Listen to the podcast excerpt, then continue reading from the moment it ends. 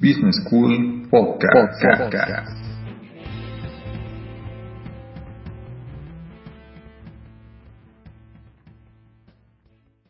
Hola, ¿qué tal? Bienvenidos a Business School. Eh, bienvenidos a un nuevo episodio. En este episodio vamos a, a platicar un poquito acerca de, del servicio al cliente. Vamos a tener una aproximación diferente de lo que hicimos el capítulo pasado y va a ser una especie de, mini debate aquí entre, entre Luis y yo y vamos a empezar con una pregunta súper súper este cliché de los negocios, ¿no? ¿El cliente siempre tiene la razón? Hola, ¿qué tal a todos? Eh, sí, un tema muy muy interesante el que, el que se plantea. Personalmente uno de mis favoritos, que tiene que ver con la atención al cliente y el servicio al cliente un poco. Creo que esta, esta pregunta tiene su origen en que pues el cliente al final es quien nos compra, ¿no? Es el que nos da ese dinero que nos sirve a las empresas como combustible para las operaciones diarias. Entonces, esta afirmación que, que en su tiempo, un tiempo o hasta la fecha en, en, muchas empresas sigue siendo una afirmación. No, el cliente tiene la razón, ni siquiera era como una pregunta, era como una afirmación y que se deriva justamente de esta parte, ¿no? Del dinero. El cliente tiene el dinero, el cliente tiene el control sobre las empresas. Sí, mira, yo lo que me gusta pensar mucho acerca de este tema en el sentido de que el cliente va a tener la razón de acuerdo al nivel de educado de educación que tenga con respecto a lo que nosotros les estamos vendiendo. El cliente va a tener la, va a tener la razón cuando compra, por ejemplo, hace el súper porque él es, lo ha hecho miles de veces. Lo ha hecho miles de veces, sabe que tiene que revisar ciertos aspectos como la caducidad, tiene que saber, tiene marcas preferentes, eh, tiene muchas cosas que, que ya están dentro de la cotidianidad de lo que él solicita, de lo que es su estilo de vida, etcétera. Entonces, eh, pues claro que tú como cliente vas a revisar que todo lo que te, lo que pediste, lo que solicitaste te llegue y te llegue en perfecto estado, ¿no? El problema radica cuando el cliente desconoce lo que está comprando. Entonces, si el cliente desconoce lo que está comprando, es más probable que, nosotros como empresa vamos a decir, mira, yo soy el experto y a lo mejor en este punto no tienes tanto la razón. Eh, ¿Qué me refiero? son compras como más importantes. Si nos referimos, si nos vamos a productos como de consumo, pues a lo mejor al momento de comprar una, una laptop, pues no mucha gente está eh, suficientemente educada en el aspecto en el, en el que tienes que ver todas las características que tiene la laptop y para lo que te va a servir, para lo que lo vas a necesitar. O sea, cómo contrarrestar esas características contra lo que tú necesitas. Entonces, si, si compras una laptop que no se ajusta a lo que tú estás pidiendo y de repente tienes problemas y como, como cliente te quejas, pues entonces la culpa la tienes tú por no informarte adecuadamente de que lo que necesitas y tu requerimiento eh, pues no, no lo va a cumplir la computadora que estás comprando de cinco mil o de siete mil pesos, ¿no? Si quieres empezar a hacer diseño gráfico en Ilustrador, por ejemplo. Entonces, esa es una, una responsabilidad del cliente. Claro que aquí hay siempre un componente que, que es justo lo que nos lleva al cliché de la pregunta, que tiene que ver con, con el componente de la amabilidad y de, y de que de la calificación del equipo de servicio al cliente de las empresas. Porque siempre, aunque el cliente no tenga la razón, tienes que hacerlo de la, hacérselo ver de la mejor manera. Y no puedes llegar e insultarlo y decir que no se dio cuenta cuando compró, ¿por qué señor no se fijó? O sea, no puedes hacerlo de esa manera. Pero eso no significa que el cliente va a tener la razón al que, al que reclamar. Pues a lo mejor tú no le vas a poder hacer un reembolso por lo que le estás haciendo por esa compra que te hizo, ¿no? Porque pues, ya salió de tu almacén, ya lo utilizó, ya se rompieron sellos, etcétera, y pues realmente ya no puedes seguir ayudar. Pero por eso, por eso yo, yo lo pienso más de esa manera. Entre más el cliente está cerca de conocer exactamente qué es lo, lo que está comprando, más seguro va a estar él de, de las características que necesita y, y de cómo se las puede pedir a su, a su proveedor, ¿no? A la persona que les está vendiendo. Y entre menos, más desconocimiento haya, puede incluso haber un poco más de descontento y, y puede haber este, hay una especie de disonancia y, y probablemente el cliente no va a tener la razón. Partiendo de lo que, de lo que comentas, Poncho, en cuestión del ejemplo de, de los equipos de cómputo, bueno, creo que actualmente, debido a toda esta ola de información que tenemos en, en Internet al alcance de un clic, la gente, de, el consumidor como tal, el cliente, se ha vuelto mucho más inteligente a la hora de comprar. Es decir, ya, ya no van a comprar a ciegas, ¿sabes? Ya ahora tienen su, su problemática ya bien identificada y, o su necesidad y saben qué es lo que necesitan y qué empresas probablemente les van a ofrecer esa, esa solución. En este caso, creo que el choque o los choques pueden venir cuando el cliente tiene cierta expectativa de una marca, de un producto, un servicio, y cuando no llega a, a esa expectativa, una vez que ya lo probó el producto o servicio, creo que ahí es donde viene el choque, ¿no? Es decir, lo que yo esperaba de, de, la empresa y lo que me ofreció, pues es menos. Y ahí creo que es donde empieza esta, esta disparidad, donde el cliente pues la visualiza de tal manera, no es el valor que, que él buscaba, que él o ella buscaban en ese producto o servicio, no lo encontró. Y también recordemos, al final los clientes son, son personas, y como personas, todos tenemos personalidades diferentes, tenemos valores diferentes, tenemos educaciones diferentes.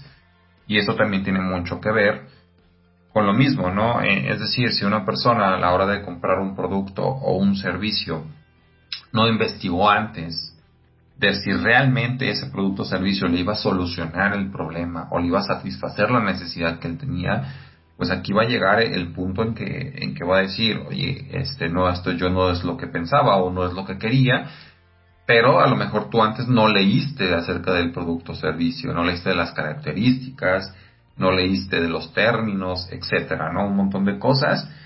Y pues no olvidemos, o sea, que hay clientes que también, que aunque sepan que se equivocaron, ellos van a exigir porque ellos saben que ellos pagaron, dieron dinero y hay este tipo de clientes que son mañosos, que aunque sepan que ellos a lo mejor se equivocaron en muchas ocasiones, pues van a redes sociales y, y no a, ventilar todo, todo este tipo de, de problemáticas.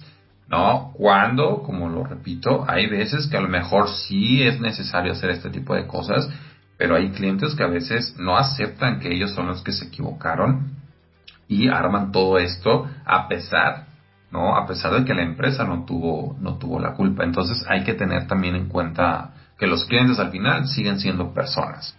Sí, mira, ahí quiero rescatar algo muy importante que lo que, que acabas de mencionar, que es que dijiste cliente es mañoso. Wow, hay muchísimo que decir al respecto, porque vamos aterrizando una idea súper clara. Seas una empresa de servicios, sea una, sea una empresa que le vendes a otras empresas, el cliente es una persona. Y como persona va a haber una variedad en todo sentido.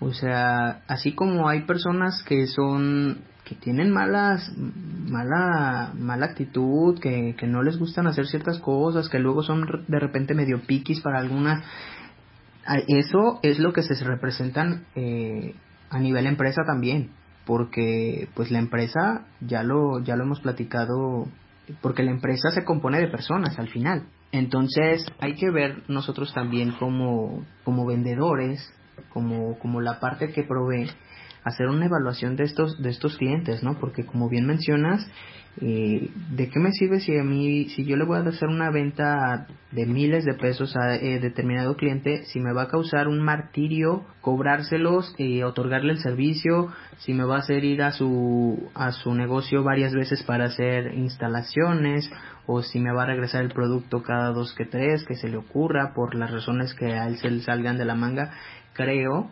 que habría que, que, que, revisar muy bien el costo-beneficio de, tener ese cliente, ¿no? Y, y, aparte, el área de oportunidad que estamos dejando al, al no atender a otros clientes por atenderlo a él. Creo que es súper, súper importante darnos la oportunidad de conocer a más personas, de atender a otros a otros clientes para que no dependamos, a ver, no debemos depender ni poner todos los huevos en una sola canasta. Eh, si nuestro negocio es un negocio que se dedica a vender em, a empresas porque es, es por ahí va más o menos lo que estamos llevando ahorita, eh, tanto Luis como yo, los ejemplos que hemos estado llevando. Si nos estamos dedicando a vender solo a, empresas que se llaman, pues este tipo de, de negocios se llaman B2B, business to business, es, es mucho más probable que, que nuestro número de clientes sean más reducidos y que estén más controlados que sean que sean clientes ya conocidos que nos compren continuamente eh, incluso que tengamos bien identificados quiénes son los que al final del año nos van a ser fuertes y quiénes son los que van a ser de una sola vez. Entonces hay que hacer una revisión de eso con todos los datos históricos que vamos teniendo de, de estos clientes. Uno, hay que documentar y dos, hay que analizar. Hay que analizar qué son las experiencias que nos está dejando ellos y cómo podemos mejorarles la experiencia sin meternos en, la bronca de, estarles resolviendo eh, detalles muy mínimos cada dos por tres. Y si encontramos clientes que nos puedan pagar lo mismo haciendo menos esfuerzo pues irnos por ahí. Sí aquí algo muy muy importante que, que mencionas ese es el perfil de cliente. Creo que aquí debemos, debemos tener muy en cuenta la parte de la segmentación, que es algo básico, es algo de cualquier, es la base de cualquier negocio, ¿sabes? ¿A quién le estoy vendiendo?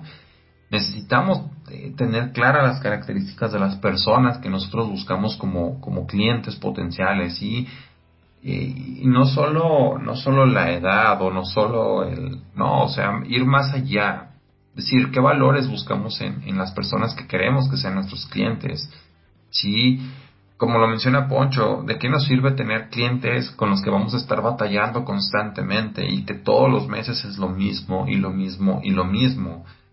Hay que ver el costo-beneficio de esto. Estamos tal vez gastando más dinero en, en mantener este tipo de clientes que en el realmente eh, sentarnos y decir, vamos a replantear eh, todo el modelo de negocio y vamos a replantear eh, el cliente que, al que estamos atacando y vamos a comenzar de cero, ¿no? Creo que eso es más beneficioso, ¿no? Que estar batallando constantemente con este tipo de clientes, que hay que decirlo, son clientes malos. Sí, hay clientes buenos, hay clientes malos. Los hay como personas buenas, hay eh, personas malas, también lo hay en la parte de los clientes. Y no tiene nada de malo, simplemente es eh, que como empresa se necesita, creo, pensar en, queremos para, para nosotros. Muchas empresas ya están viciadas, digamos, porque a lo mejor tienen un cliente que sí, batallan muchísimo, pero a lo mejor a estas alturas del, del partido es uno de los clientes que probablemente más les compre, ¿no? ¿Y qué va a pasar? Bueno, a lo mejor el dueño de la empresa, pues, eh, no le va a pasar eh, por la cabeza en decir al cliente, ah, ya no te voy a vender porque porque no, sabe que, que es un gran ingreso de, dinero, aunque ese cliente pueda ser a lo mejor eh, mal pagador, eh, que pueda ser un poco ahí, este, ya está eh, rozando en, en, el trato a su equipo un poco déspota o, o este tipo de características que existen. La verdad es que existen. Sí, claro, y hay una parte muy importante que, que acabas de mencionar y que recae en el equipo, en el equipo de ventas, que tienes que, uno, segmentar correctamente para poder este, llegar al, a las personas, al, al, mercado adecuado que va a ser el, el que va a apreciar lo que tú estás vendiendo, tu producto, tu servicio, y el que va a pagar por ello.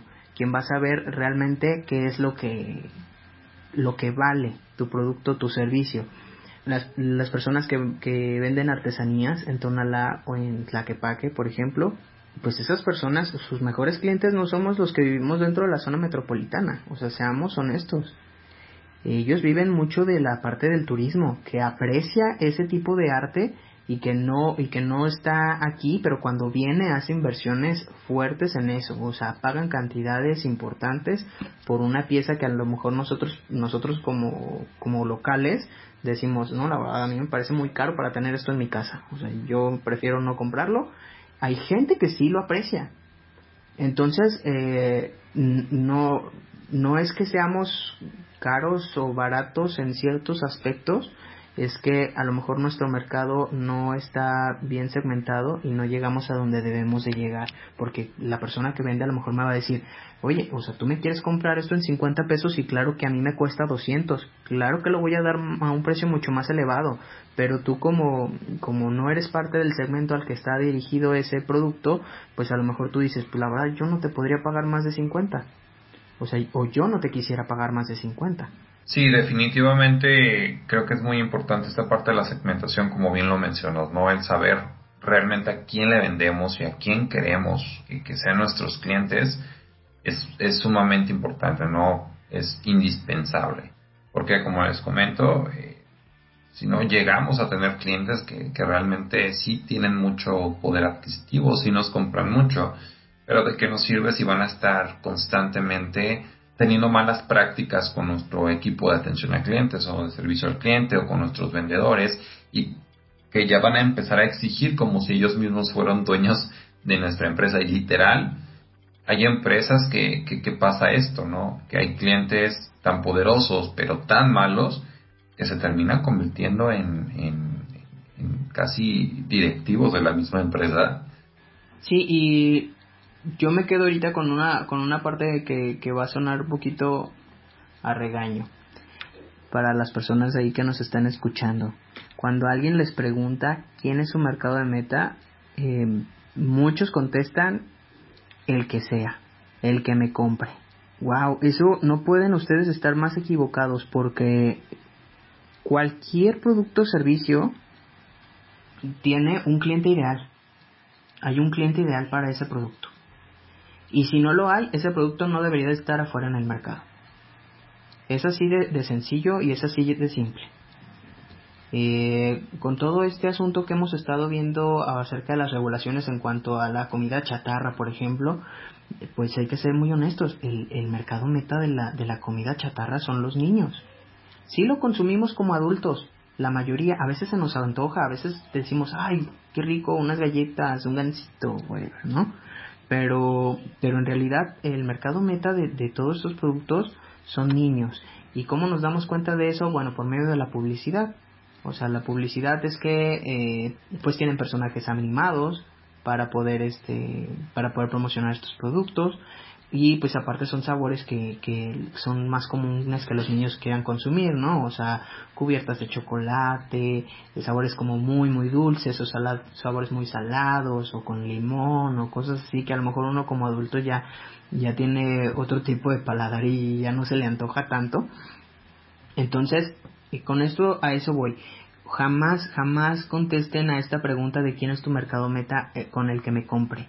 Siempre debe de haber una persona, eh, o bueno, más bien un grupo de personas que vayan a ser las personas ideales para llevarse su, servicio. Porque esa idea que tuviste en la mente para crear tu negocio eh, salió de ahí, salió de, de querer resolver una problemática que hay en tu sociedad, que hay en tu país, que hay en tu localidad. quieres una, o resolver un problema o mejorar una cosa que ya existe. Si no va por ahí, entonces seguramente tu producto no va a tener éxito. esperamos, no sé si vaya a haber un, caso excepcional, pero yo creo que no, ¿no? O sea, ¿para qué quieres un producto que, que nadie necesita? ¿Quién te lo va a comprar? Completamente de acuerdo contigo, Poncho. Ya eh, un poco eh, retomando la, pregunta inicial o volviendo a la pregunta inicial del cliente siempre tiene la razón, eh, creo que esa pregunta va a depender de un sinfín de, elementos. No siempre es un sí, no siempre es un no. Lo que sí les puedo decir y me gustaría concluir eh, esta parte del tema diciéndoles que todo depende mucho de las bases que tengamos en nuestro negocio. Si tenemos un, un segmento de mercado bien definido, si conocemos muy bien a las personas si construimos un modelo de negocio rentable alrededor de esas personas eh, y si a eso le agregamos o construimos, vamos construyendo con el tiempo un todo un sistema de servicio al cliente. ¿A qué me refiero con esto? Eh, si vamos construyendo procesos eh, fáciles, procesos que no sean tan burocráticos, que no sean revoltosos para el cliente ni para nuestros empleados, si vamos formando buenos equipos de, atención a clientes, buenos equipos de vendedores, todo este conjunto de, elementos que están alrededor del cliente, créanme que van a poder crear un sistema de servicio al cliente que les permita conseguir a esas personas ideales para ustedes y que en su mayoría puedan darles más satisfacciones que, ratos este, estresantes, ¿no? Van a poder conseguir mejores clientes, clientes mejor calificados. Y esto creo que a la larga les va a ayudar mucho en la parte de la fidelización de clientes, ¿no? Que al final ustedes construyen una maquinita, eh, un sistema que les permita a esos clientes fidelizados vayan al mercado y hablen bien de ustedes. Claro, y y bueno, yo para concluir solo les quería dejar esto, esta pequeña reflexión. Ser emprendedor eh, es un constante proceso de análisis. O sea, es, es, es estar revisando, es estar investigando, es estar obteniendo datos. ¿Y cómo vamos a hacer esto? Pues no hay otra manera más que documentando. Eh, ya lo mencionamos, ya lo mencioné yo durante, durante el episodio, somos humanos, y así como somos humanos buenos, malos, bueno, también tenemos fallas en la memoria. O sea, no somos computadoras, entonces qué mejor que documentar todo lo que estamos haciendo, lo que nos está resultando bien eh, y las cosas que nos resultaron mal para ya no volverlas a hacer. Eh, en eso, en todo nuestro proceso, pero sobre todo en, en, la atención al cliente, documentar todo eso y, y ser muy conscientes de que sí, hay que ser muy amables, sí hay que tratar al cliente con mucho respeto, al final ellos son los que nos están, eh, nos están manteniendo, por, así, por así decirlo, eh, pero hay que ser muy conscientes también de lo que nosotros estamos ofreciendo y muy seguros de lo que nosotros estamos ofreciéndoles a ellos. Eh, para que no caigamos en una ahí en un ciclo en el que que uno está solicitando más de lo que de lo que realmente es. Hay que tener un equilibrio. Yo te doy, tú me das. Esto es estos son los negocios, es un intercambio y el intercambio tiene que ser lo más justo que se pueda. Entonces, eh, si tú si tú estás entregando un producto, lo, lo justo es que ese cliente te vaya a retribuir con algo que la mayoría de las veces es dinero, ¿no? O sea, para nosotros que somos emprendedores, pues es, es dinero. Eh, pero entonces mm, tratemos de no estar nosotros de y de y de porque no, no solamente es el producto es lo que hacemos después es el servicio postventa son este garantías son una serie de cosas que, que luego necesitamos saber al final hacer una cuenta porque todo todo cuesta eh, ir a hacer visitas al cliente cuesta este cuesta darle mantenimiento a lo que nosotros les estamos vendiendo, etcétera. Entonces hay que hacer nuestras cuentas y si ya vemos que les estamos eh, poniendo en lugar de ganar, pues hay que replantear, ¿no? O sea, o no estamos dando a un buen precio o mi cliente está abusando ya mucho de mí, ¿no? Porque no crean que todas estas cosas que, que de repente vemos cuando compramos un coche, cuando compramos un celular, que nos venden la garantía extendida, pues es ahí, ahí hay una especie de... Más bien, ahí hay una persona que sí dijo, o sea, yo no voy a estarle este, dándole de gratis esta garantía a, este cliente que luego me va a salir con que ya se le fundió el foco del carro cada dos meses y, voy a estarle reponiendo, o sea, no, le voy a hacer un, cobro que sea acorde a lo que yo estoy dispuesto a entregar por todo este, eh, con este servicio que le estoy dando eh, va a tener este precio y entonces ahí se van a englobar una serie de cosas que yo le voy a incluir. Entonces, pues nada más es eso, que, tratemos nosotros y que hagamos conciencia de que también somos clientes y que actuemos como clientes responsables con las empresas a las que compremos y, y que veamos que todo esto son cadenas eh, y que entre más este más conscientes vayamos a ser nosotros con nuestros con nuestros proveedores también nuestros clientes tienen que ser así recíprocamente. Eh, entonces pues les dejamos ahí la reflexión los invitamos por ahí a que, a que nos comenten qué les pareció el episodio, a que nos compartan sus experiencias, si han tenido clientes malos, si han tenido clientes buenos, cómo han sido sus experiencias con ellos, qué es lo que ha pasado, qué es lo que han hecho, lo siguen teniendo ahí o no lo siguen teniendo ahí, cómo, cómo lograron mejorar esas relaciones o si todavía tienen por ahí la relación tóxica con el cliente, pues este, pues estaría genial que nos lo compartieran y próximamente podríamos estarles aquí teniendo un nuevo episodio en el que podríamos estar leyendo algunas de sus historias y, y comentándolas, ¿no? Eh, platicando y poniéndolas a disposición de todas las personas que nos están escuchando y pues qué mejor, ¿no? Sería que crear una comunidad en la que nos podamos estar apoyando. Sí, definitivamente nos gustaría conocer si tienen algún caso con, algún cliente problemático o algún cliente eh, o han tenido buenas experiencias con clientes. Igualmente, si quisieran eh, que toquemos más a fondo ya estos, estos temas, tanto servicio al cliente o como atención al cliente, eh, pues déjenos en los comentarios. Eh, que tengan una excelente semana y nos vemos en la próxima. Así es, y pues bueno, recuerden seguirnos en todas nuestras redes sociales. Compartan por favor este, este podcast a las personas que creen que les va a ser de, de utilidad.